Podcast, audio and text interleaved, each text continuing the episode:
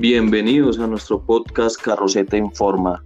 Hoy en compañía de mi socio Andrés Carmona y yo, Steven Olarte, vamos a hablarles sobre el decreto 431 del 14 de marzo del 2017 para el servicio público de transporte terrestre automotor especial. ¿Cómo estás Andrés? Buenas noches. Hola Steven, ¿cómo vas? ¿Cómo va todo? Bien, Andrés, acá tocando un tema muy interesante que sé que muchas personas desconocen y pues Carrocete Informa les va a brindar todo, toda la información acerca de este decreto 431 para los propietarios del servicio especial. Súper, súper, sí. La idea es que los que nos están escuchando a través de los canales de Spotify o, bueno, el canal que están utilizando para escuchar estas grabaciones, eh, se enteren y tengan estos manuales que van a ser cortos, los tengan almacenados y a la mano para cualquier problema que puedan tener eh, o duda que puedan tener eh, cuando estén prestando sus servicios, cuando estén en operación de transporte.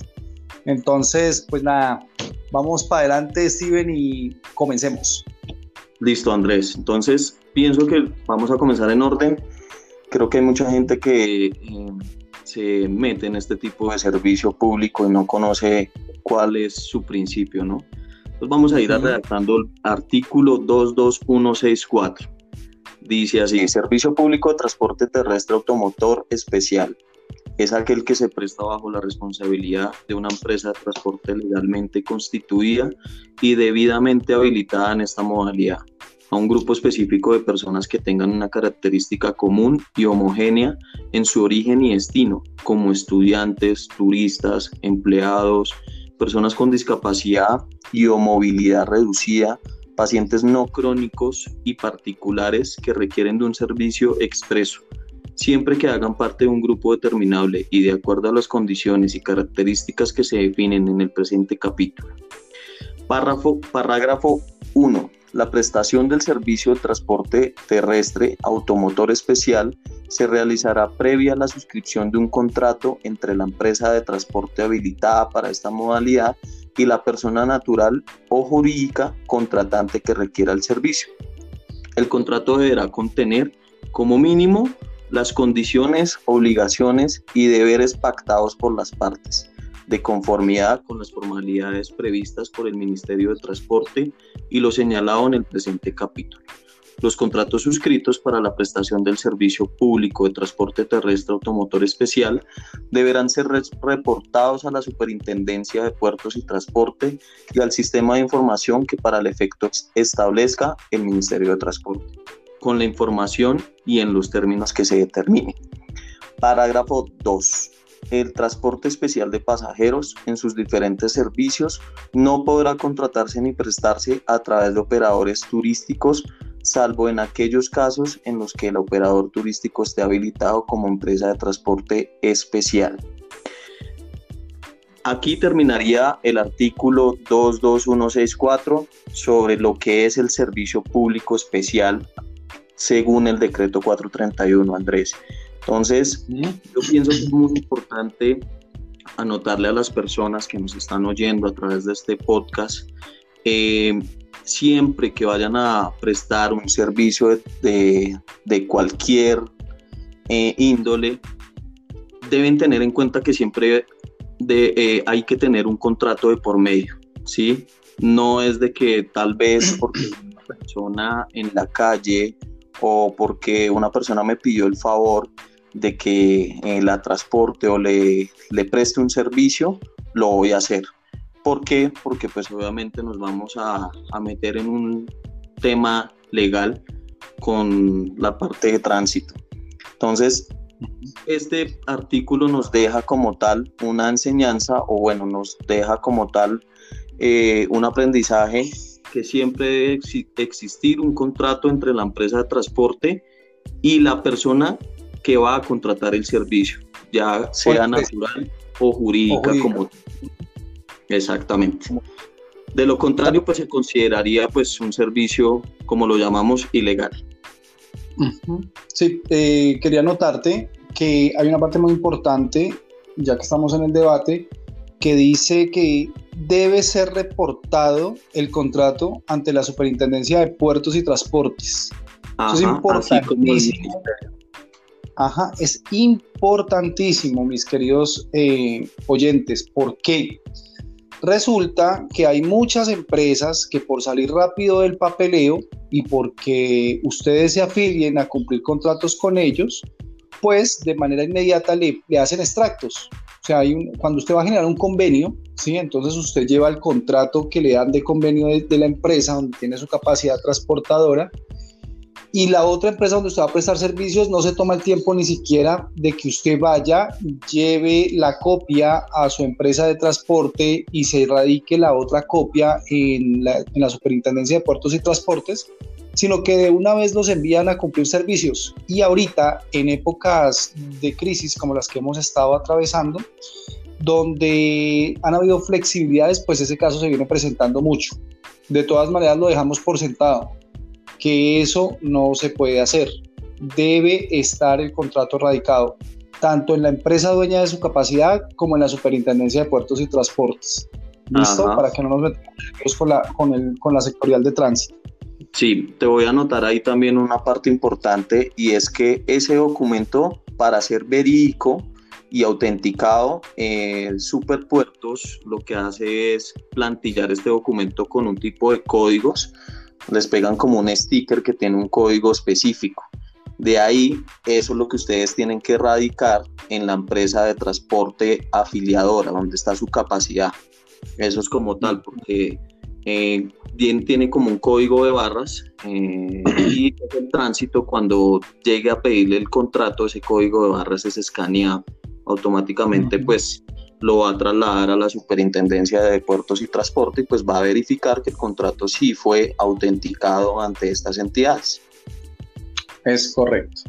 Listo, Andrés. Entonces, continúa tú con el siguiente artículo para la gente que nos está escuchando. Ok, seguimos con el artículo 2.2.1.6.2.2, literal, leído literalmente. Tiempo de uso de los vehículos.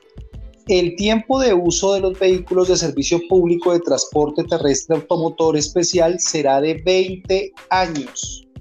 El parque automotor que cumpla el tiempo de uso debe ser sometido a desintegración física total y podrá ser objeto de reposición por uno nuevo de la misma clase o por uno nuevo de diferente clase evento en el cual se deberán garantizar las equivalencias entre el número de sillas del vehículo desintegrado y el vehículo nuevo a ingresar, de conformidad con lo que para tal efecto disponga el Ministerio de Transporte. Los vehículos de servicio público de transporte terrestre automotor especial registrados a partir del 14 de marzo del 2017 solo podrán prestar el servicio escolar por 16 años, contados a partir de su registro inicial. Vencido el tiempo de uso antes establecido, podrán continuar prestando el servicio en los otros grupos de usuarios de la modalidad turismo, empleados, servicios de salud y grupo específico de usuarios hasta alcanzar los 20 años de uso, momento en el cual deberán ser objeto de desintegración física total. Listo. Bueno, hasta ahí claro el tema de que los vehículos vienen para 20 años. Esto es un gran llamado a todas las empresas de transporte y a los que contratan el servicio de transporte, las empresas contratantes, para que por favor se lean el decreto. En ningún lado dice que los vehículos vienen para tres o cuatro años, para que hayan o existan unas exigencias de modelo, como ha pasado en los últimos años, donde nos dicen que un modelo, en la fecha que estábamos, junio del 2020, y ya nos exigen que no reciben modelos 2016 para atrás. La regla es clara, los vehículos de servicio especial que se contratan para salud, para empresariales, para contrato de grupo específico y turismo vienen para 20 años. Los únicos que tienen un tiempo reducido, que es de 16 años, son los escolares. Son los únicos que tienen restricción a 16 años. El resto, el resto viene para 20 años. ¿Y por qué hago tanto énfasis en esto, Steven? Porque nos han afectado el trabajo en muchísimas zonas, con muchísimas empresas, con el cuento del modelo. Y yo sí anoto que el cuento del modelo es para que haya más circulación de capacidades, para que se puedan vender más vehículos. Y pues esto a la final no está aportando para nada para la movilidad de las ciudades principales ni las alternas de, de, Colombia, porque no, no, nos estamos llenando de carros con tanta venta. Entonces ahorita aquí encontramos un gran parque automotor usado que está en buenas condiciones, pero que ya no reciben en ningún lado. Entonces es donde vemos las devaluaciones y todo lo que estamos empezando a ver. ¿O tú qué piensas de eso? Sí, total, Andrés. Eh, yo pienso que esto, aparte de la movilidad, de lo que tú estás mencionando, lo que está haciendo también es afectar a las personas que están invirtiendo en este negocio porque como ya hay tanta cantidad, o sea, hay tanta gente que renueva su vehículo, que porque la empresa se lo está exigiendo, que porque un tipo de contrato se lo está pidiendo, entonces automáticamente renueva, obviamente entrega su vehículo en parte de pago si hace una negociación con un concesionario o si de pronto lo está haciendo de forma particular, se lo va a vender el vehículo que ya tiene usado a otra persona y posiblemente esa persona va a salir al mercado a mirar qué tipo de contrato eh, le van a dar en su vehículo modelo 2015, no hablemos de pronto un modelo más antes, porque es que eh, ahorita ya a partir del modelo 2016 prácticamente para las empresas ya no sirven, entonces eh, la persona que compró este tipo de vehículo posiblemente no va a conseguir en el mercado trabajo, y si lo va, si lo va a encontrar, va a ser un trabajo muy restringido, va a ser un trabajo muy por decirlo así, de mucha pelea, porque pues como hay tanta gente que tal vez tiene su vehículo y no sabe en dónde vincularlo, la empresa que lo recibe no va a tener cama para tanta gente. Entonces, es un tema bastante delicado, es un tema que siempre hemos recalcado a través de nuestra página, a través de nuestros lives, en donde le hacemos el llamado a las empresas realmente que piensen un poco más allá al momento de restringir, de poner una restricción de modelos en los vehículos de servicio especial. Ahora no entiendo si un modelo 2015, como te lo decía ahorita, un modelo 2015 no es un carro trajinado, no es un carro pues que consideremos en este momento con un uso pues ya devaluable, porque no lo es así. Entonces, no entiendo cuál será el objetivo de la empresa, cuál sería el término que tiene la empresa para poder decir que a partir de modelos 2017 para atrás ya no reciben, modelos 2016 para atrás no reciben. ¿Cuál sería su argumento? Yo me pregunto como empresario, si yo tuviera una empresa de transporte, ¿cuál sería mi argumento para explicarle al público el por qué? Creo que muchas personas dicen, es que el cliente me lo exigió. Ok, entonces vámonos a preguntarle al cliente por qué motivo usted pone una restricción siendo que el decreto es muy claro y pienso que las leyes existen es para cumplirlas, ¿no? es correcto. Sí, es correcto, es totalmente cierto. Eh, nosotros acá, por eso es que hemos venido insistiendo tanto con el tema de que las empresas de transporte también deben unirse y debemos pasar eh, los, requerimientos necesarios eh, a la superintendencia para que ponga en revisión incluso los contratos estatales que son los que más piden flotas casi que nuevas. O sea, ahí en, cuando yo hice mi primera inversión en el 2015, eh, cursaba ya el año 2016 y cuando fuimos a, inscribir la, el carro para un contrato que había en esa época público, nos dijeron que no recibían modelos más antiguos que el 2014 y estábamos en el 2016 en febrero. O sea, le estaban dando casi que un año y medio de vida a los carros.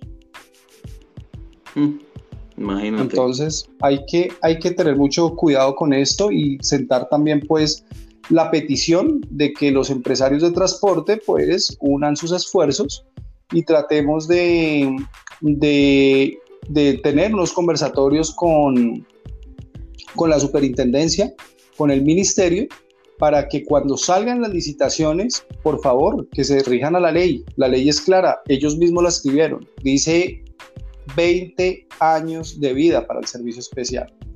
Hay una cosita que quería anotarles aquí a, a, los, a los oyentes y es que eh, algunos, algunos están confundiendo en cuanto a lo que hablamos de la contratación de grupo homogéneo.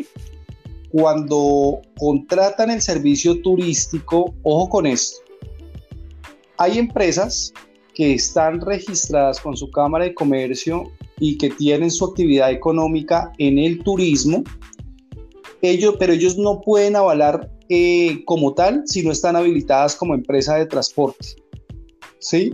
Porque lo dice el parágrafo 2 del artículo 2, del artículo 1, perdón, dice que el transporte especial de pasajeros en sus diferentes servicios no podrá contratarse ni prestarse a través de operadores turísticos salvo en aquellos casos en los que el operador turístico esté habilitado como empresa de transporte especial.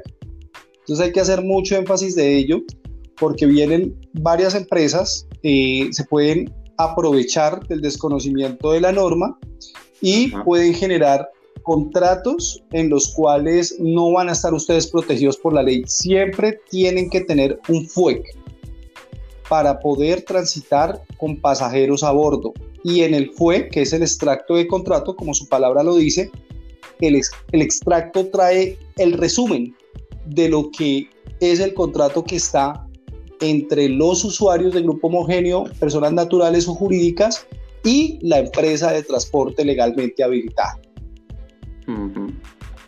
Muy bien, Andrés. Bueno, Andrés, entonces Mm, ¿Tienes algo más que anotar para las personas que nos están oyendo o ya próximamente vamos a redactarle los siguientes artículos de este decreto 431? No, eh, el resumen, ya lo que espero que haya quedado claro a través de este podcast, que dura 20 minutos nomás, eh, ténganlo ahí guardadito cuando les pidan eh, cuál es la función del transporte de servicio especial, ya saben cuál es. Cuántos años de vida tienen los vehículos, ya saben cuál es. Pueden guiarse a través de estos audioclips eh, para cuando les pidan contratación. Esta es la ley, esto fue lo que escribió el Estado.